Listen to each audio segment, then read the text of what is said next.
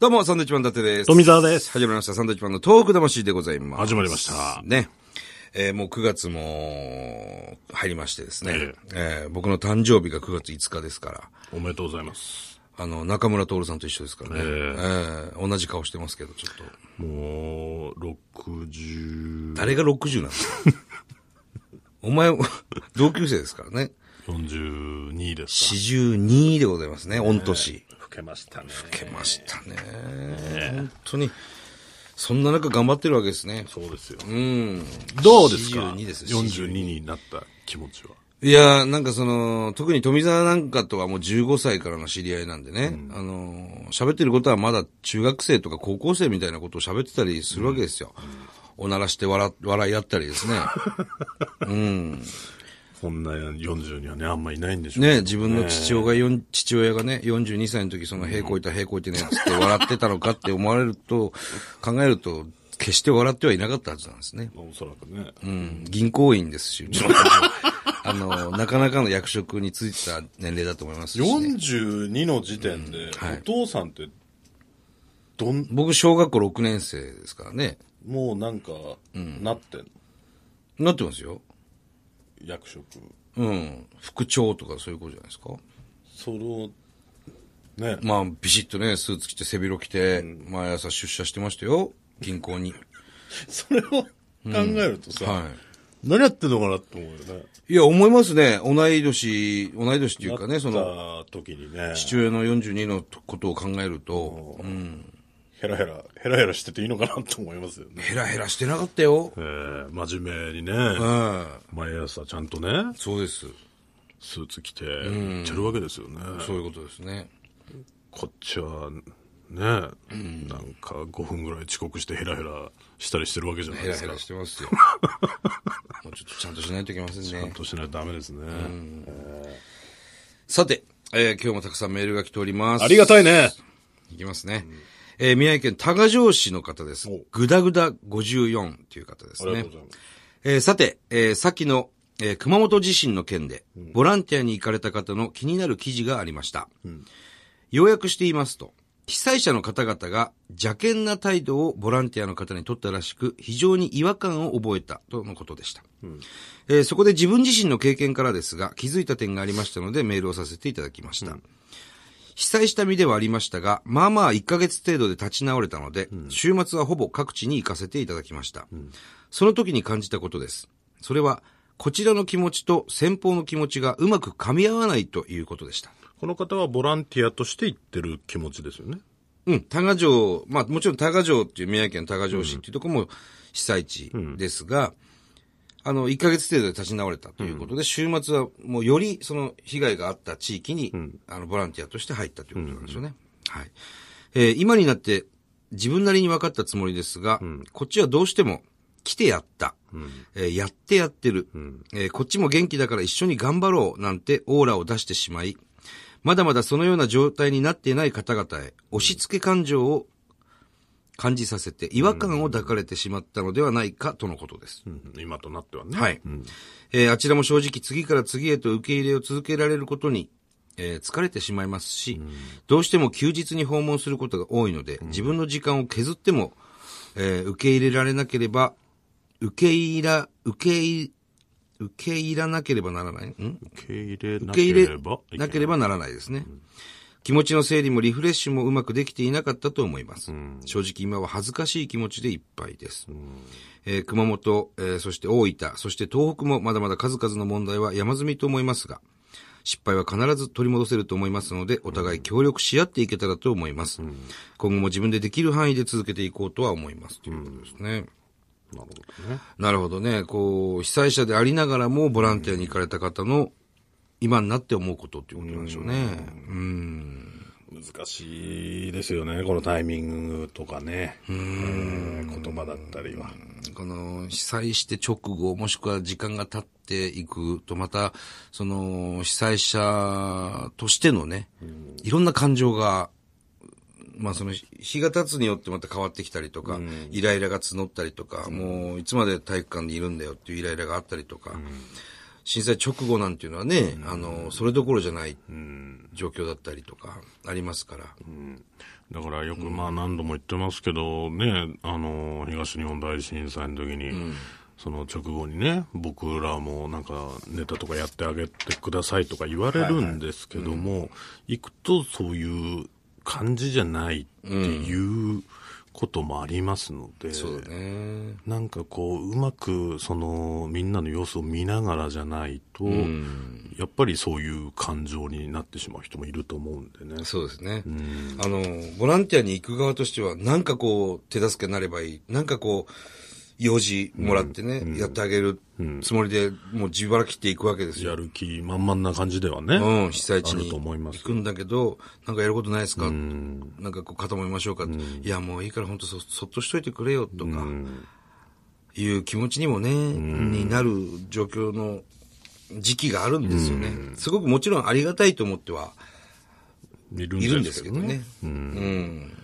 どうしてもね、やっぱその生活がずっと続いてて、疲れも出てきますからね、そのタイミングで割って来られると、あ、ちょっとなっていそうこともあるんでしょうね。僕らも実際、えー東日本大震災直後ですかね、1ヶ月もしないうちに、えー体育館でね、あの避難しているところにい行きました。あの、東京でいろいろ物資を買って、子供たちの遊び道具とか、バドミントンの羽とかラケットとか買って行ったんですよね。そしたらね、あの、何しに来たんだって言われましたよ、正直。うん、そういう、もちろん、あ、来てくれてありがとうございましたっていう方の方がいっぱいいましたけど、要するに、なんでうちの子供には、その、遊ぶ用用具用具ね、行き渡んねえんだと。うちの息子もらってないぞ、みたいな。その、数も全員分なかったりすると、そうそうそう。いうトラブルになったりするっていうのは実際行ってみて分かりましたからね。でも、イライラしてるわけですよ。やっぱり。体育館なんかにずっといると。うん。今考えればっていうか、なんでそんなこと言われなくちゃいけないのかなっていうことも一瞬もちろんね、こっちは、あの、良かれと思って言ってるわけで、でもその気持ちはわかるんですけどね、向こうからの気持ちもね。だから、うまく、その、現地のボランティアスタッフの方とか、連絡を取り合ってタイミングを見てっていうのは、行くのは大事になってくるんじゃないのかなっていうね。すごく難しい。ただ、一方的にバタバタ行っても、そうそう迷惑になることありますから、うん。自己満足で言っちゃうとダメなんだよね。うんそうするとこっちも来てやってんのにっていう気持ちが、気持ちで言っちゃうとダメなんですよ。とぶつかっちゃいますから。うん。なんかこういうの置いてくれば遊んでくれるかなと思って、もちろん持って行ったんですけど、うん。な人数ね、何度も何度も言ってるかもしれないけど、300人いる避難所に、例えばお饅頭持ってきましたと。えーじゃあ300個ないんだったら、すいませんがお断りしますっていうふうなことなんですよ、現現地は。200個しかないんですけど、あの、お饅頭持ってきました。こっちは良かれと思ってます、よかれと思ってね、300人いる避難所に、200個しかないお饅頭なんですけど、でも受け入れないんですよね、向こうは。すいません、300人いるんで、人数分300個ないんであれば、ごめんなさい、本当にありがたいですけど、取れないです。違うところに持ってってくださいってなるんですね。そういう 気持ちもこっちはわからないから、あ、そうなんだって行くと現地で気がつくんですよね。うん。でも実際、後から考えれば、そっかそっか100人に行き渡らないんであれば、それダメなんだなと。うん。俺らは何、人数も把握していかなかったからね。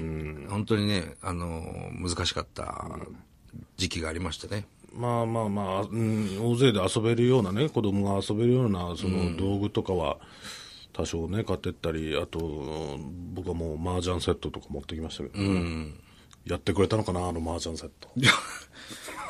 まあやってる人やってるんじゃないの？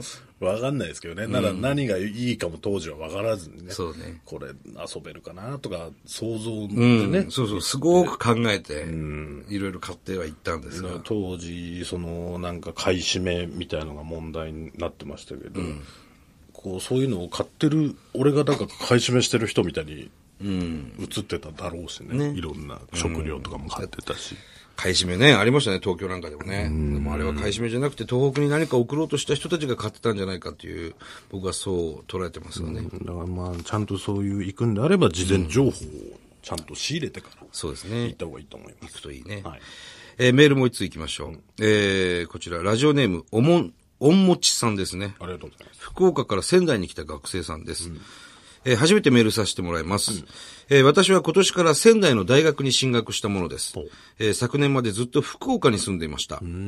今回の熊本震災に対しては心臓がバクバクし、敏感に反応し、気が気ではありませんでした。私は東日本大震災に関心があるつもりでしたが、東日本大震災と熊本地震に対する反応の違いはか確実に存在しました。えーそんな時、今年の7月3日分のポッドキャストにありました、福岡の若者は東北の震災に興味がなく、公演中も寝ているという話を聞き、ああ、僕もそんな無関無関心な学生の一人であったのか、と心の底から申し訳なくなりました。本当に申し訳ございません。誰に謝罪すればいいのか分からず、このことに気づかせていただいたサンドイッチマンさんにお伝えしたくメールをさせてもらいました。無知であり、かつ無関心であることの罪は大きいです。きちんと自分で感じた東日本大震災を得て、えー福岡に帰省した夏休みには少しでも周りに理解してもらえるように被災地に伺いたいと思っております。どの場所がどのようなことに向いているのでしょうか？